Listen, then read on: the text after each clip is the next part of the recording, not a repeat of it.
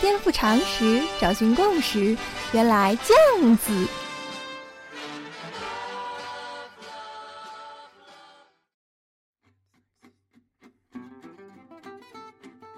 颠覆常识，找寻共识，欢迎收听《练脑脱口秀》。原来这样子，我们人这一辈子啊，会看见无数的现象，现象本身不重要了，因为发生了就发生了，在时光机尚未发明以前，你也没有办法重看一次。那么什么才重要呢？就是对现象的解释。你怎样解释一个现象，反映出你的人生观，也就是说你是怎样的一个人。这更加直接关系到将来你遇到类似的现象的时候会做出怎样的反应。好比说，细心的听众可能会发现，在原来这样子的主页上面，每一期节目的题目都以“为什么”开头，而且后面正好都跟了七个字，加起来正好是十个字，还都是用问号结尾，哎，看上去整整齐齐的啊。请问这是为什么呢？喜欢脑补的人就说啦，哎，这说明许光头是个特别细心的人。啊，对这样一个小小的、别人看起来很容易忽略的细节，他都会注意到，哎，并将它做到尽善尽美。由此可见，许光头在生活中一定是一个很有生活品质的人。等等等等等等啊！以下省略一万五千字。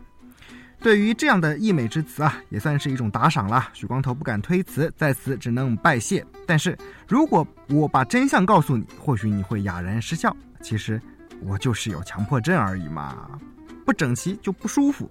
记得有一次打字的时候，把“为什么”的“神”打成了“甚至”的“甚”，哎呀，纠结了好久才改过来。关于强迫症这个题目啊，许光头老早就已经承诺要讲了。原来这样子有个微信聊天群啊，规模不大，有时候大家会谈谈希望许光头讲什么题目。有天就说起强迫症来了，我说好，就聊这个。但是刚刚答应完就头疼了，因为发现找书不是很容易，介绍太深奥的书吧，太枯燥了。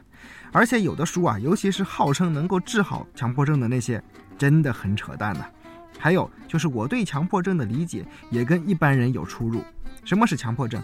一般人可能会想起莎士比亚的名剧《马克白》，剧中马克白夫人在杀死了邓肯以后啊，拼命想要洗掉手上的血迹，于是不断洗手，不断洗手。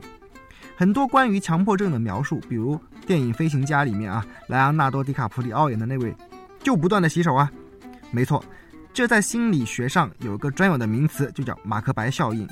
如果你做过什么不道德的事情，你就会想要洗白它，不一定是洗手这么直接了，也可能是不断重复做一件什么事。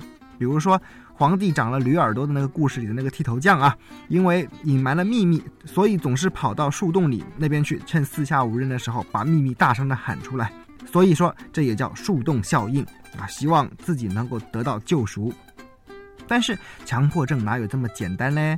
这种对某些个别的行为的罗列不符合科学的法则嘛？在许光头看来，所谓的强迫症应该是指所有本来可以不做，而做了其实也没什么大不了，但是你就有一种心理障碍，令你不得不去做的这种冲动啊，类似这样的心理都属于强迫症的范畴。一件事，如果你本来就是应该做的啊，你做了，这叫你的职责范围，不算强迫。只有这件事情本来可以不做，你却做了的时候，才是强迫。如果按照这个逻辑啊，那么强迫症可以包罗的范围就多了去了。幸好还是让许光头找到了一本通俗的心理学著作来讲解强迫症的心理根源。这本书就是号称在日本大卖的《怪癖心理学》。作者是日本京都医疗少年院的精神科医生冈田尊司。在这本书里，冈田医生提出，一切怪癖心理其实都源自强迫性冲动。注意断句啊，是强迫性的冲动。所以，什么完美主义啦、多重人格啦、洁癖啦、恋母情节啦，都可以算作广义的强迫症。正如本期节目开头所说啊。现象只是现象，但是产生这些现象背后的深层原因，那些复杂的机理，我们未必都知道。而一旦我们把这些隐藏在伟大角落里的小怪兽拉出来，放在太阳底下晒晒的时候啊，任何伟大的光环也就自动消失了。比如说，有很多伟大的人物啊，为什么伟大？你知道吗？啊，我们先来看一看圣雄甘地好了。甘地最有名的，除了他那个非暴力不合作运动的主张以外啊，就是他清心寡欲的人生观。甘地清心寡欲到连清心寡欲都不足以形容他的强迫症了。其实应该说他是个完全没有欲望的人才对。性欲我们就不说了，甘地是绝对的认为人类的性欲只应该花在生育这件事情上的，其他时间使用性欲都是不道德的。忍住男女之欲尚可理解，但忍住口腹之欲真的就好厉害了。甘地不吃肉，这没什么了不起，因为很多印度人因为宗教的原因都不吃肉。但是他禁止自己喝茶，不吃豆类和盐，到后来甚至连谷物都不吃啊，只吃自己农园种植的廉价水果。在这样的饮食状况下，我们知道甘地的拿手绝活就是绝食啊，动不动就绝食，政府有一点动作他就绝食，这是他最有力的武器。这是我们一般人都知道的甘地了，一个圣人一样的甘地。但是你知道他所有这些超凡脱俗的行为举举止背后的起点是什么吗？话说甘地很年轻的时候就结婚了。有一晚，正在照顾病重的父亲的甘地，看到父亲的病情稍微有点好转，就跑回自己的卧室去了。干什么呢？去和妻子鱼水之欢呢。等他回来以后，却被告知父亲已经离世。在自传中，甘地形容当时的心情：一切都完了。我只有紧搓双手，我愧痛交加。我当时若不为肉欲所蒙蔽，本可以在父亲生命的最后一刻守在他身边，分担他的痛苦。这将是跟随我终生挥之不去的污点。甘地把没有看到父亲最后一眼的责任怪罪在欲望头上，从那以后他就患上了强迫症啊！他的强迫症就是讨厌任何欲望，讨厌任何加诸麻烦别人的事情。刚开始是不要别人帮他理发，最后发展到绝食，这就是甘地的真相。我们再来看一个伟人的例子啊，罗素，大家都知道罗素吧？上期节目介绍的殷海光教授，还有当代的小说家王小波等人都对罗素的思想推崇的不得了啊。人家不仅是哲学家、数学家，还拿过诺贝尔文学奖。但是你知道罗素的私生活吗？李敖对罗素的私生活有个很经典的总结啊，说他是个多妻主义者。不是一次拥有好几个妻子，而是好几次拥有一个妻子。而且我告诉你啊，谁要是跟罗素交朋友，那算是落在流氓手里倒了八辈子霉了。因为罗素特别喜欢搞朋友的老婆啊，通奸成瘾，真叫置他人生死于度外啊。比如哲学家怀特海的妻子，诗人托马斯斯特尔纳斯艾略特的妻子，都是罗素的玩物。而且，这只不过是我们知道的一小部分哦。为什么罗素会对朋友的妻子特别感兴趣呢？这是一种什么强迫症呢？又有什么东西那么难控制呢？这要从罗素小时候有一次从马车上面摔下来的经历说起啊。那次意外造成罗素身体某个器官落下了后遗症，很年轻的时候他就患上了阳痿。对罗素这样一个又是贵族啊，他从父亲那里继承了伯爵的爵位，也有极大的智力优越感。他可是剑桥大学三一学院毕业的啊，跟牛顿、拜伦是校友。对这样一个人来说，阳痿这件事情造成的自卑感，我们常人是难以想象的呀。但是那位说了，罗素不是阳痿了吗？怎么后来又会去搞朋友的老婆呢？别急，听我慢慢道来。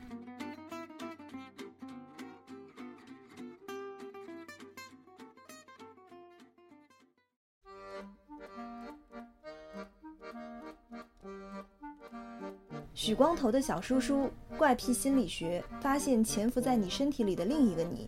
日本冈田尊司著，严静译，湖南文艺出版社二零一四年一月出版，全书二百一十页。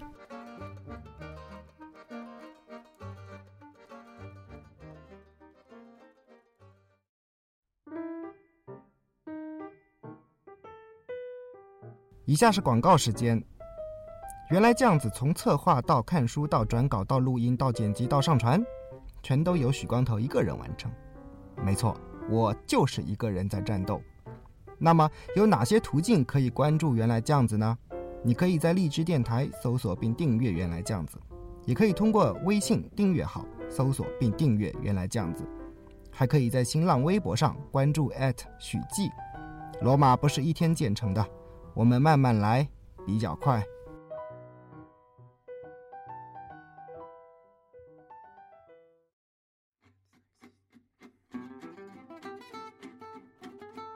罗素的第一任妻子啊，比他大五岁，是位极其性冷感的女人，正好和阳痿的罗素很般配啊。谁知结婚以后啊，罗素的阳痿渐渐治好起来。哎，可能是听了某些男性健康类节目听多了，某个偏方奏效了。但是这个时候，罗素对过去的那种自卑感的报复心一下子就窜上来了。再加上随着年龄的增长，罗素越来越有名啊。三十八岁和老师一起出版了著名的数学原理，奠定了他的学术上的地位，哲学成就也很高啊。然后又是个和平主义者，女粉丝乌泱乌泱的，罗素就跟个猴王似的啊，随便后宫里面随便挑。但是女粉丝也不能完全满足罗素的征服欲啊，真正让他有快感的还是朋友的老婆啊！这种强迫症原理跟暴发户一样，以前穷吗？突然有钱了，哎，阳痿治好了，那就可劲儿造吧！这些就是躲在伟大人物背后的小怪兽啊！其实随着阅读量的增加啊，你会发现几乎所有超常的人都有某种程度的不正常。这也很正常嘛。你想，如果一个人什么都和常人一样，那他不就等于平庸吗？一个人如果想要伟大，就必须有异于常人之处啊。往往对一件事情有着疯狂的执念，才有可能超常。但是这种执念稍微多一点，就会失控啊，变成令他本人非常痛苦的根源。所以，不正常的人千千万，最后能成为伟人的寥寥无几。普通人看到伟人的成就，羡慕，真是只见贼吃肉，没见贼挨打呀。再比如说完美主义啊，精益求精有什么不好的呢？日本那个切腹自杀的作家三岛由纪夫就是个典型的完美主义者啊。他交给编辑的稿子几乎一个字都不用改，整整齐齐誊抄送过去，从来也不拖稿子。他对时间的观念要求也很严格啊。从不迟到。有一次，他约了一位女士吃饭，对方迟到了，他就留下了一张纸条，上面写着“请慢用”，然后自己走掉了。走以前绝对不忘记把账单给结了。你要是跟三岛由纪夫合作啊，那是亚历山大呀。万一你还有拖延症，那就完蛋了。跟他合作的作曲家戴敏郎本来要改编他的作品为歌剧，结果无法按时完成。三岛由纪夫怎么样啊？二话不说就取消了演出。你可能会说。这些跟我们有什么关系啊？对我们来说，作品好看不就行了吗？但是，如果你要是站在完美主义者的立场想想啊，比如娜塔莉·波特曼主演的那个《黑天鹅》，女主角的痛苦，你要是她的家人，你不心疼吗？话说，完美主义是怎么来的？它当然不是无中生有。从本质上说，完美主义是一种强迫性的重复行为啊。对完美主义者来说，表面上看，预定的目标是最重要的过程。但是无论结果是怎么样，他都会觉得那个目标还没有完成，所以会不断的重复过程。而这种无法克制的不断重复的冲动，才是完美主义的根源。它来自哪里呢？患有完美主义强迫症的人，往往都有类似的经验，就是小的时候被寄予过高的期望啊。被要求完成超越自己能力的任务，在追求目标的过程中，目标如果总是无法实现，那么这个过程很可能就取代目标本身，于是强迫性重复就出现了。实际上，不仅仅是完美主义，所有的强迫症，你要是往根上挖，会发现基本上都是源于小时候埋下的种子。好比说，书中有个例子，是一个人总是会莫名其妙的觉得自己欠了别人的钱，常常问：“哎，我有没有欠你钱呢？”后来这个人自己成了心理医生啊，哎，他就开始找这种强迫症的原因，结果发现根源在于小时候他的长辈总是跟他说：“啊，这种话我们小时候可能也听过啊，爸爸妈妈为你付出了好多好多哦，你长大了以后一定要回报爸爸妈妈哦，千万不要忘记哦。”哎，这种话说上千百遍，就成了无形中莫大的压力。最后，这句话可能会被忘记掉，但是压力不会凭空消失啊。而根据人类心理的原理，这种在你小时候埋下的种子，它生根发芽之后啊，是很难很难解决的。打个可能不是太恰当的比喻啊，就好像《盗梦空间》里一样，你要是真正想改变一个人的人生观，需要去到他的第四重梦境啊，几乎等于不可能。说到这里，你可能猜到许光头今天为什么要讲强迫症这个题目了。当我把关于强迫症的一些知识分享给身边的朋友时，每个人都很感兴趣啊，因为每个人或多或少都有强迫症。然后他们通常会问：“那怎么办呢？”我说：“小的强迫症啊，你就随他去吧。比如有些没有安全感的人啊，锁上门之后要检查好几遍，有时候下了楼还要跑回去再看一遍。这种小毛病，别管它啊，更不要去压抑它。觉得不安全，那就回去看一下，因为越压抑越严重。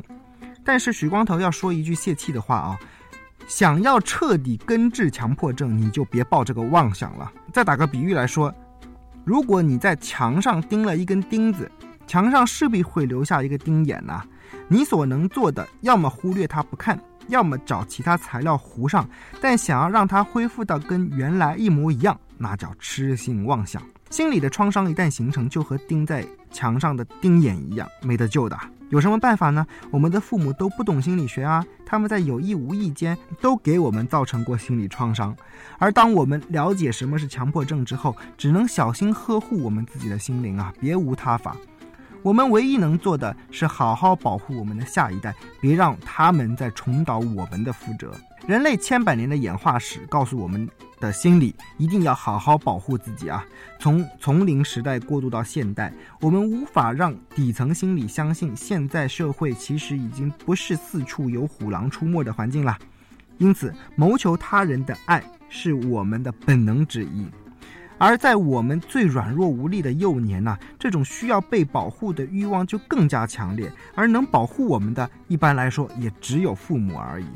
所以在人的成长过程中，父母的角色其实至关重要。遇到一对好的父母，你真的应该烧香拜佛啊！可惜的是，大部分人都是按照本能在带孩子，肆意把自己的负面情绪和不安全感发泄在小孩身上，包括我认识的很多。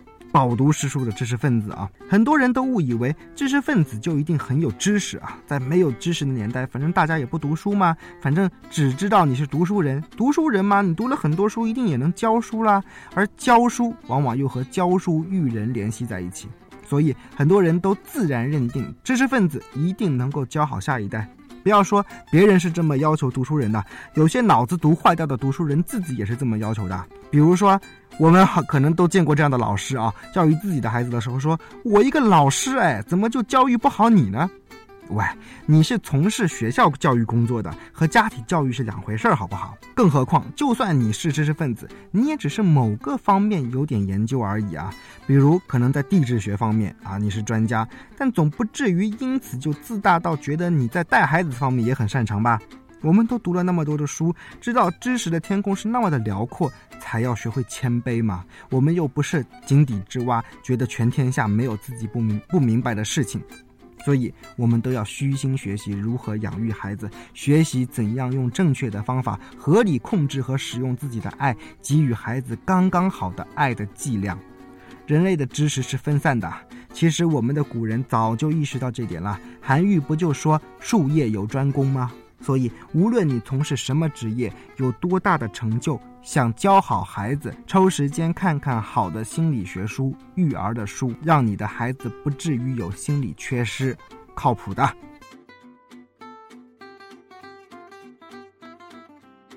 别走开，还有歌听哦。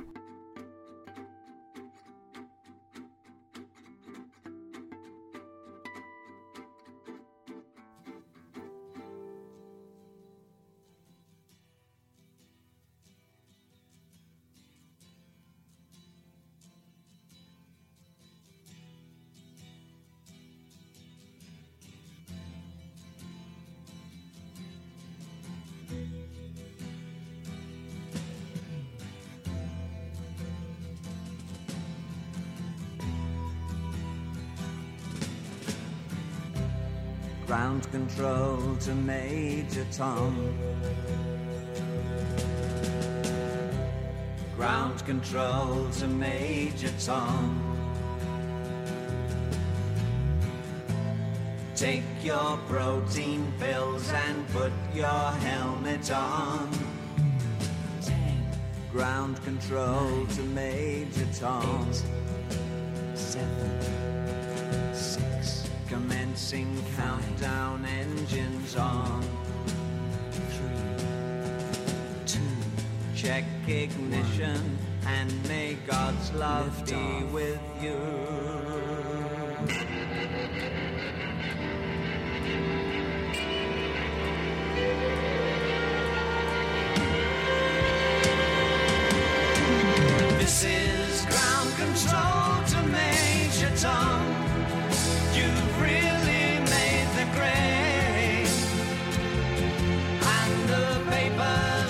To know whose shirt you wear. Now it's time to leave the capsule if you dare. This is Major Tom to ground control. I'm stepping through the door.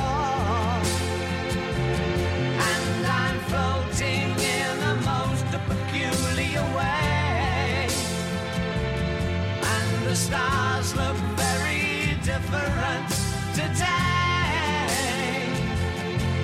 For here am I sitting in a tin can.